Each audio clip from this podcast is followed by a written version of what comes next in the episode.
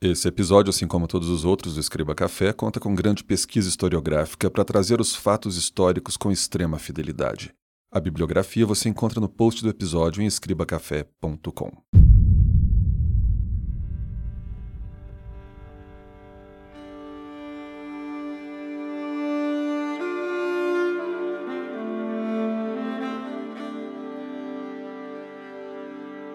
No ano de 360 a.C., o filósofo grego Sócrates pediu que três homens fossem encontrá-lo, para que lhe contassem histórias sobre como os antigos atenienses se relacionaram com outros estados.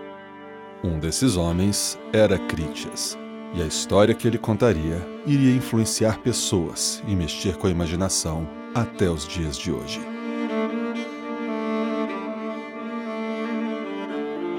Eu sou Christian Gurtner e esse é o podcast Escriba Café.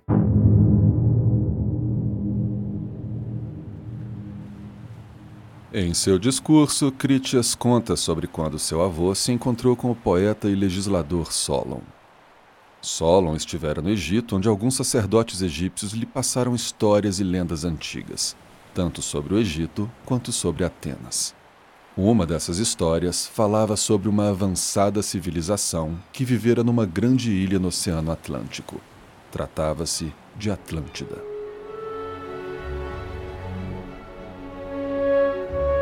O grande Império Atlante englobava várias outras ilhas ao redor e também partes do litoral da África e da Europa. A ilha de Atlântida era feita de anéis concêntricos que se alternavam entre terra e água, e era composta de um riquíssimo solo onde tudo crescia e viviam os mais exóticos animais. Sua arquitetura era magnífica, com casas de banho, residências extravagantes, portos fortes e um impressionante sistema de irrigação.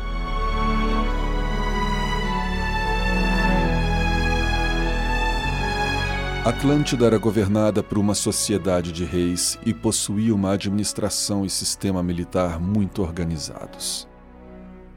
Mas um dia, essa poderosa e avançada civilização iniciou uma marcha imperialista sobre a Europa e Ásia. Quando Atlântida atacou, a única força grega que poderia defender a invasão era a antiga Atenas, líder dos gregos que era uma pequena cidade com poderio militar muito menor que os invasores. A cidade grega mostrou sua excelência e conseguiu derrotar os Atlantes, salvando os gregos da iminente escravidão.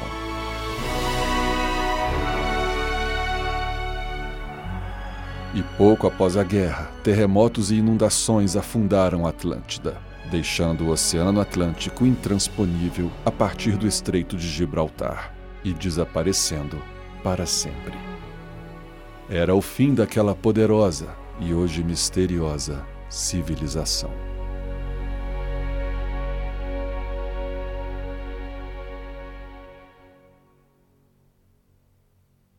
O mais intrigante em toda essa história, e como ela até hoje motiva expedições, documentários, filmes e lendas, é que ela, quase certamente, é fictícia. Discurso de Critias é uma obra de Platão, e mesmo na antiguidade ela já era tida como fictícia. Atlântida, muito provavelmente, teria sido usada por Platão como uma alegoria política, para ser analisada sob a perspectiva dos atenienses da época e sua própria civilização. E mesmo que Platão tivesse narrado uma suposta história real, as coisas estariam um pouco confusas, já que ele teria contado a história que ouviu de alguém, que ouviu do avô, que ouviu de alguns sacerdotes egípcios, que ouviram de outros e outros e outros sobre uma civilização que teria existido milhares de anos antes. Foi um milenar boca a boca até ser registrada. E esse diálogo de autoria de Platão é a única referência que temos de Atlântida. Mas como uma história notoriamente fictícia, de repente, dois mil anos depois, vira alvo de aventureiros e expedições em busca de uma civilização perdida? A resposta está em Troia.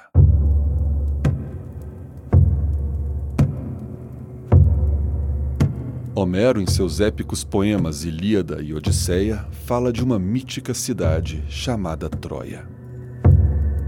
Homero viveu por volta do século 8 a.C. e conta a história da guerra que aconteceu séculos antes entre os gregos e troianos. O motivo da guerra foi o rapto de Helena, a mulher mais bela do mundo, filha de Zeus e esposa do rei espartano Menelau. Paris, o filho do rei de Troia, apaixonado por Helena, numa de suas viagens para Esparta, acaba fugindo com ela de volta para Troia. Assim, uma enorme força grega foi reunida para atacar Troia, e a cidade foi sitiada.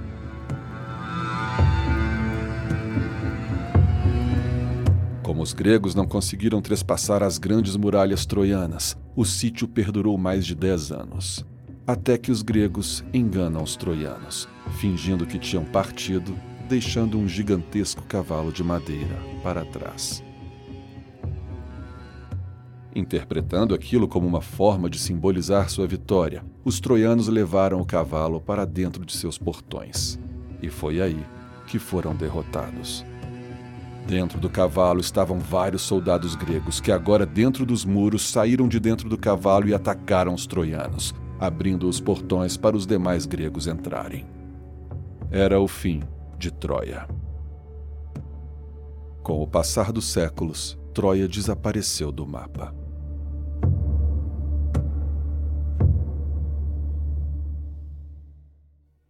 O fato é que, em determinada época, até mesmo se duvidou de que Troia tenha um dia existido. Há controvérsias, inclusive, se o próprio Homero realmente existiu. A Ilíada e a Odisseia, apesar de creditadas a ele, foram conservadas por séculos apenas pela transmissão oral. Portanto, muitos pregam que pode ser que Homero não tenha sido o autor, se é que ele existiu.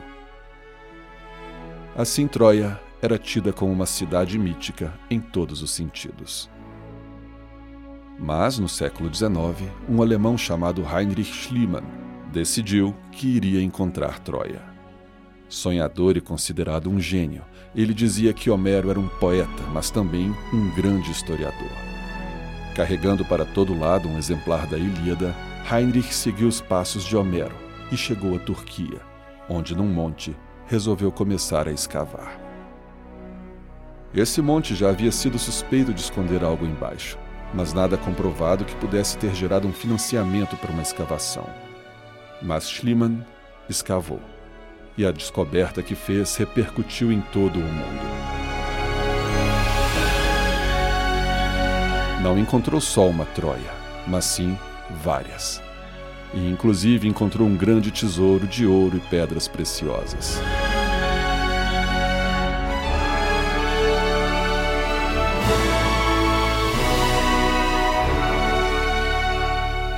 A continuação das escavações e novos estudos revelaram que ali havia pelo menos dez camadas de cidades que foram destruídas e construídas, uma por cima das ruínas da outra, desde mais de 5 mil anos atrás. Cada um desses níveis de cidade recebeu um nome na ordem: Troia I, Troia II e assim por diante. Algumas delas com grandes muralhas, o que pode remeter à Troia de Homero. Apesar de evidências apontarem que houve sim guerras que poderiam ter envolvido Troia, nenhuma aponta para uma guerra como a narrada pelo poeta grego.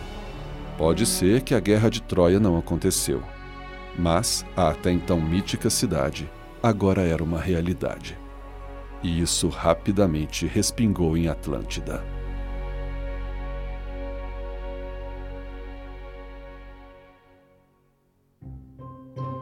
E inspirado pela descoberta de Schliemann, um americano chamado Ignatius Donnelly, publica um livro em 1882, com várias hipóteses para a cidade perdida de Atlântida, dizendo que ela realmente existiu e que pode ter sido a origem de todas as outras civilizações. Se Troia, que era considerada fictícia, se mostrou real, por que não Atlântida? Intensificou-se, assim, a busca pela localização onde viveu a utópica civilização Atlante. Várias expedições pelos quatro cantos do mundo por toda a história buscaram a cidade perdida. Inclusive os nazistas.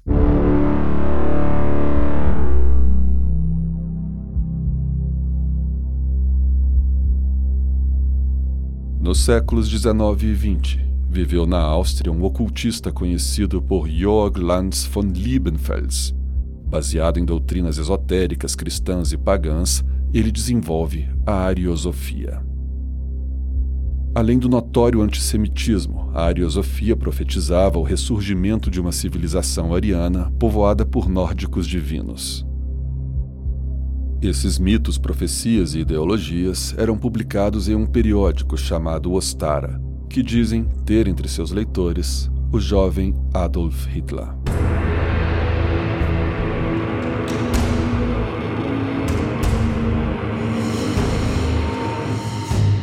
O entendimento sobre os arianos era distorcido nessa época. Os germânicos buscavam suas raízes tentando linká-las a tradições antigas. Uma das obras de Liebenfels inflamou essa busca ao incorporar a mitologia hindu e afirmar que em algum lugar na Índia e no Tibete estariam situadas sociedades secretas de antigos mestres. Provar o mito ariano tornou-se um assunto de grande importância. Heinrich Himmler, o infame comandante da SS e da Gestapo, investiu mais de uma década em um projeto quase místico, envolvendo arqueólogos, exploradores e cientistas criando uma unidade da SS chamada Anenerbe, que significa herança ancestral. O objetivo era encontrar os arianos de Atlântida. E a teoria era que sobreviventes de Atlântida, com medo do mar, iriam buscar lugares mais altos para sua nova morada secreta. E isso explicava por que agora eles estariam no Tibete.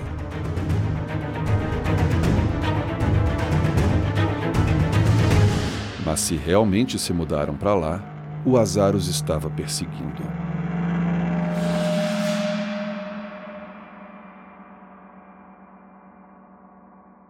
Há uma lenda entre os habitantes de uma região do Tibete que conta várias histórias sobre um reino que ali existiu há muito e muito tempo.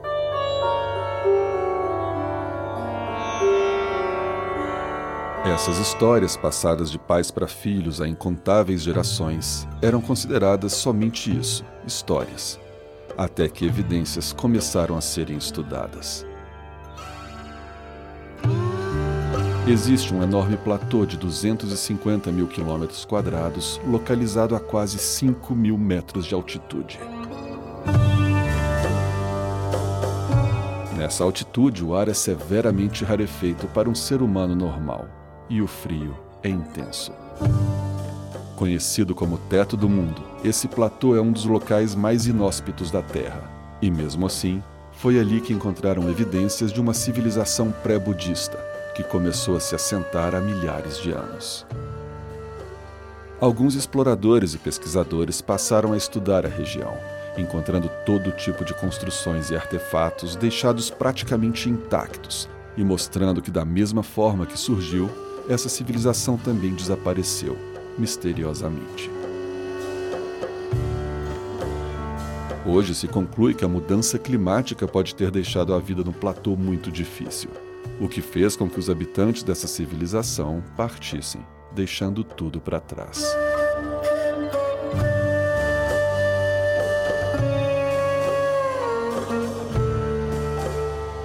Se esses eram os descendentes dos Atlantes, os deuses definitivamente estavam firmes em não deixá-los se assentar.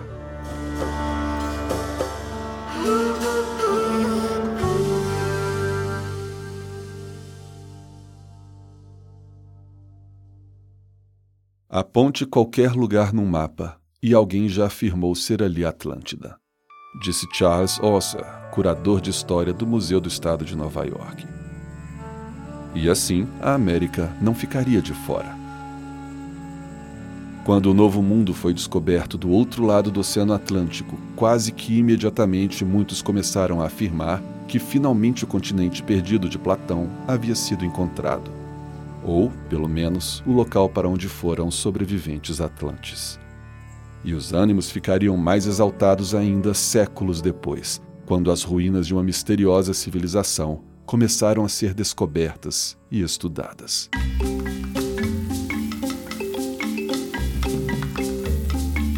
Quando os espanhóis chegaram na América, entraram num embate com uma civilização que inicialmente consideravam selvagens, mas que após estabelecer contato perceberam que estavam lidando com algo um pouco maior. Os espanhóis derrotaram os maias, mas estavam lutando com os últimos reinos de uma civilização enfraquecida que havia entrado em declínio séculos antes. E mesmo assim, com toda essa vantagem, os espanhóis demoraram 200 anos para conquistar esses selvagens. A civilização maia começou a se assentar na região onde hoje é a Guatemala por volta de 1800 a.C., se desenvolvendo até atingir o seu ápice no século VI, tendo se espalhado por toda a parte da Mesoamérica. Eles dominaram a agricultura, cerâmica, matemática, escrita, astronomia e ergueram impressionantes cidades com arquitetura avançada e deixaram para trás pirâmides, magníficos trabalhos de arte e construções em pedra. No entanto, misteriosamente, a partir do século IX, entraram em declínio e a maioria das grandes cidades maias foi abandonada. Hoje, os pesquisadores especulam que uma mistura de guerras, secas, mudança de rotas comerciais, degradação ambiental e superpopulação foram a receita para o colapso dessa civilização. Pode não ser Atlântida, mas tem uma história bastante parecida. Na verdade, várias civilizações desapareceram com histórias semelhantes. Algumas avançadas e poderosas, mas que sucumbiram à guerra, ao clima e à natureza.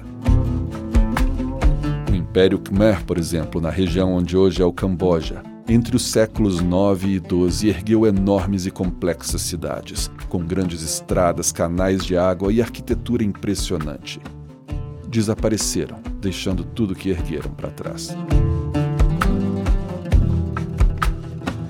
Já a civilização hindu, mais antiga ainda, é outra que se ergueu como uma das maiores civilizações da antiguidade.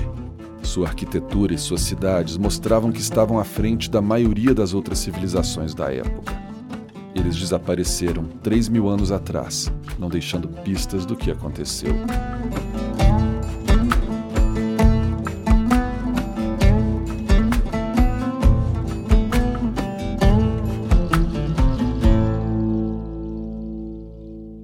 Mas o que leva uma civilização ao colapso?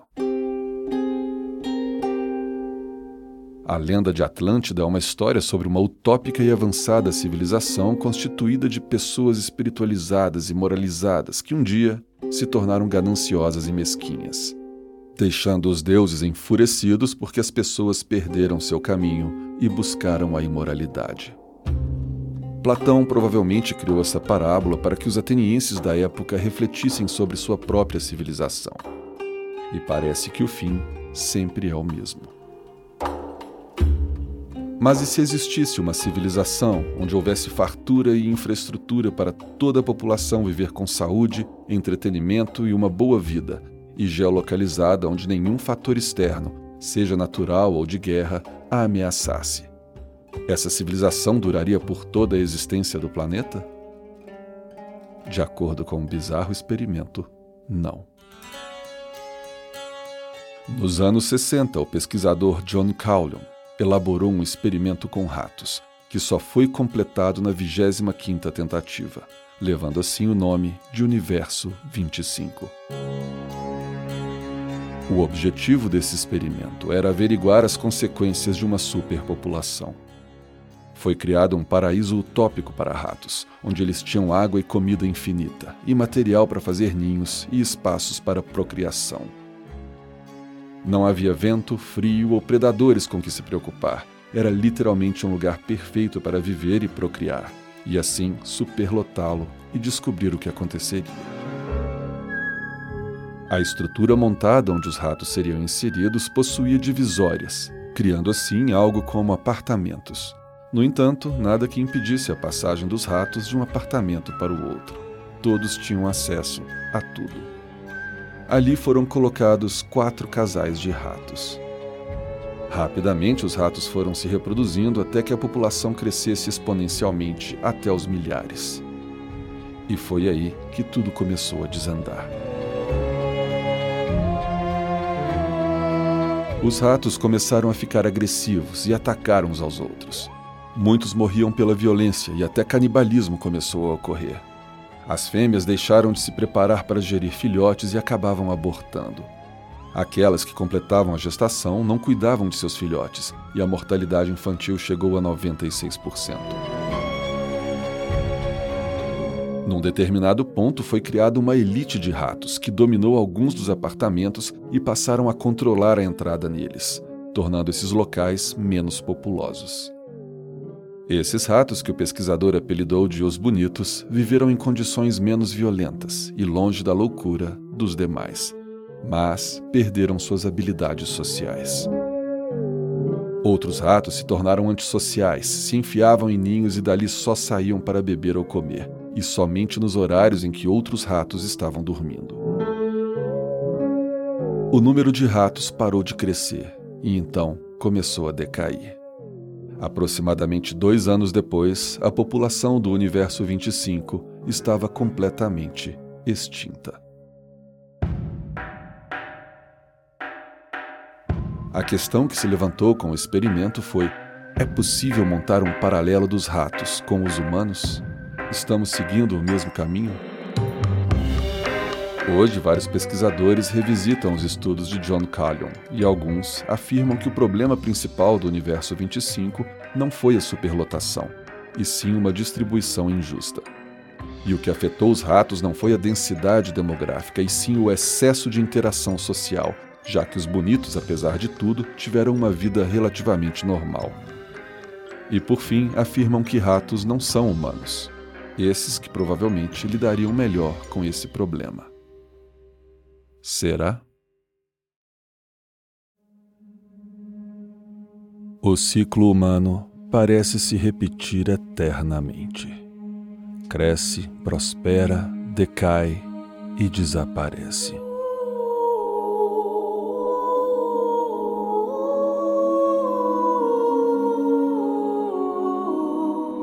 Essa é a história de boa parte das civilizações que passaram pela Terra.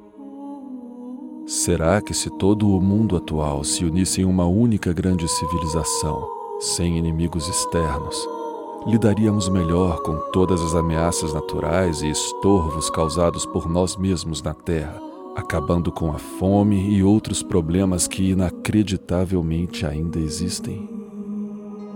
quanto dinheiro, força científica e humana é destinada ao desenvolvimento bélico, à proteção de fronteiras e territórios. Estaríamos melhores investindo tudo isso em algo mais interessante para a humanidade?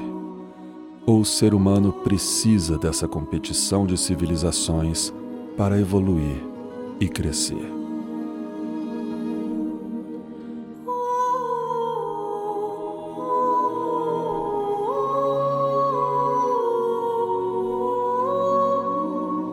Através de Atlântida, Platão tentou alertar a população de Atenas sobre sua conduta. E esse alerta, pelo visto, nos serve bem ainda nos dias de hoje.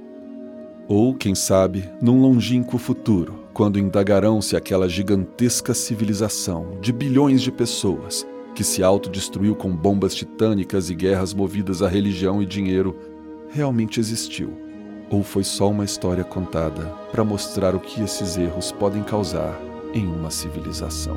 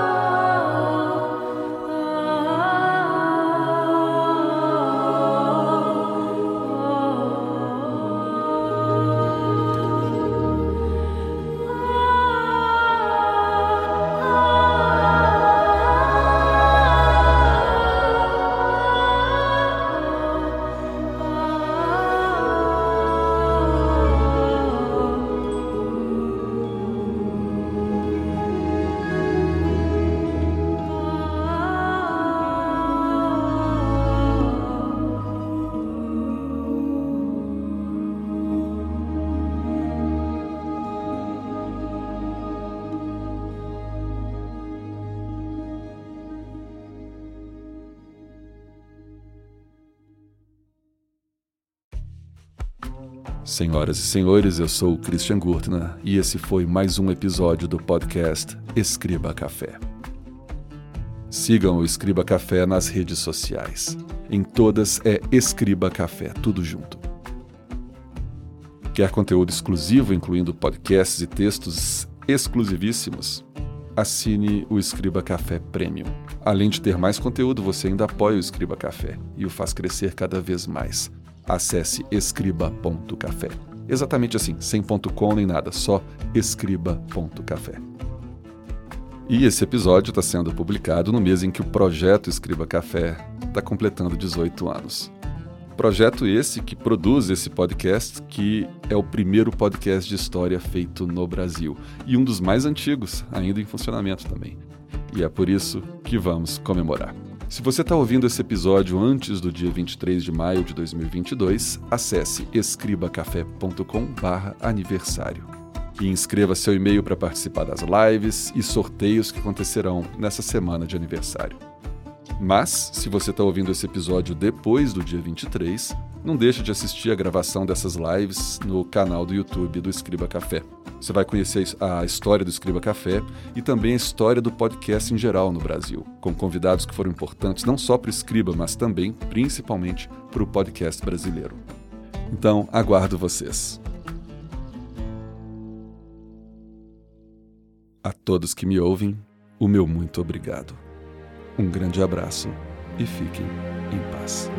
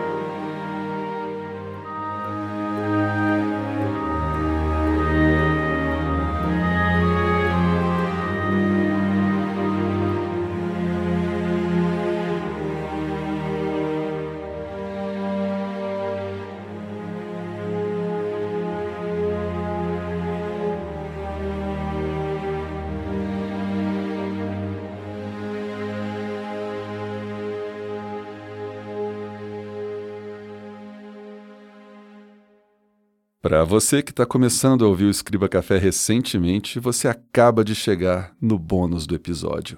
Quem persevera e fica aqui durante toda a música final pode receber um conteúdo extra. E aqui vai o seu. Há uma outra civilização que também desapareceu misteriosamente. Trata-se de Çatalhöyük. Considerada por muitos como a primeira cidade da história, certamente está entre as mais antigas erguida há 9 mil anos na região onde hoje é a Turquia. E também foi abandonada em determinada época por motivos desconhecidos. Mas o que foi deixado para trás é o que a torna tão especial. Çatalhöyük, na verdade, é uma proto-cidade, o que significa que basicamente é uma mistura entre urbano e rural, porém é extremamente valiosa como elo entre duas eras. Sua arquitetura é interessantíssima. As casas eram construídas umas coladas nas outras, não deixando espaço para ruas. A locomoção pela cidade, que chegou a abrigar mais de 10 mil pessoas, era feita pelos tetos das casas, que juntas formavam algo como uma gigantesca praça. E era pelos tetos da cidade que haviam grandes fornos, comércio, encontros e produções. A entrada das casas também era pelo teto, onde entravam e saíam através de uma escada. E as casas eram construídas com tijolos de barro e forradas por gesso do lado de dentro, que possuía camas, fogões e uma espécie de mesa, e parecem ter sido bem limpas e organizadas. Todas as habitações mostravam padrões e características parecidos, mostrando que não havia diferença social ali. Já tinham religião e muita arte também foi encontrada, tornando Çatalhöyük um grande tesouro da arqueologia e um símbolo neolítico. Terá sido Atlântida? Alguém, em algum lugar, provavelmente já cogitou isso.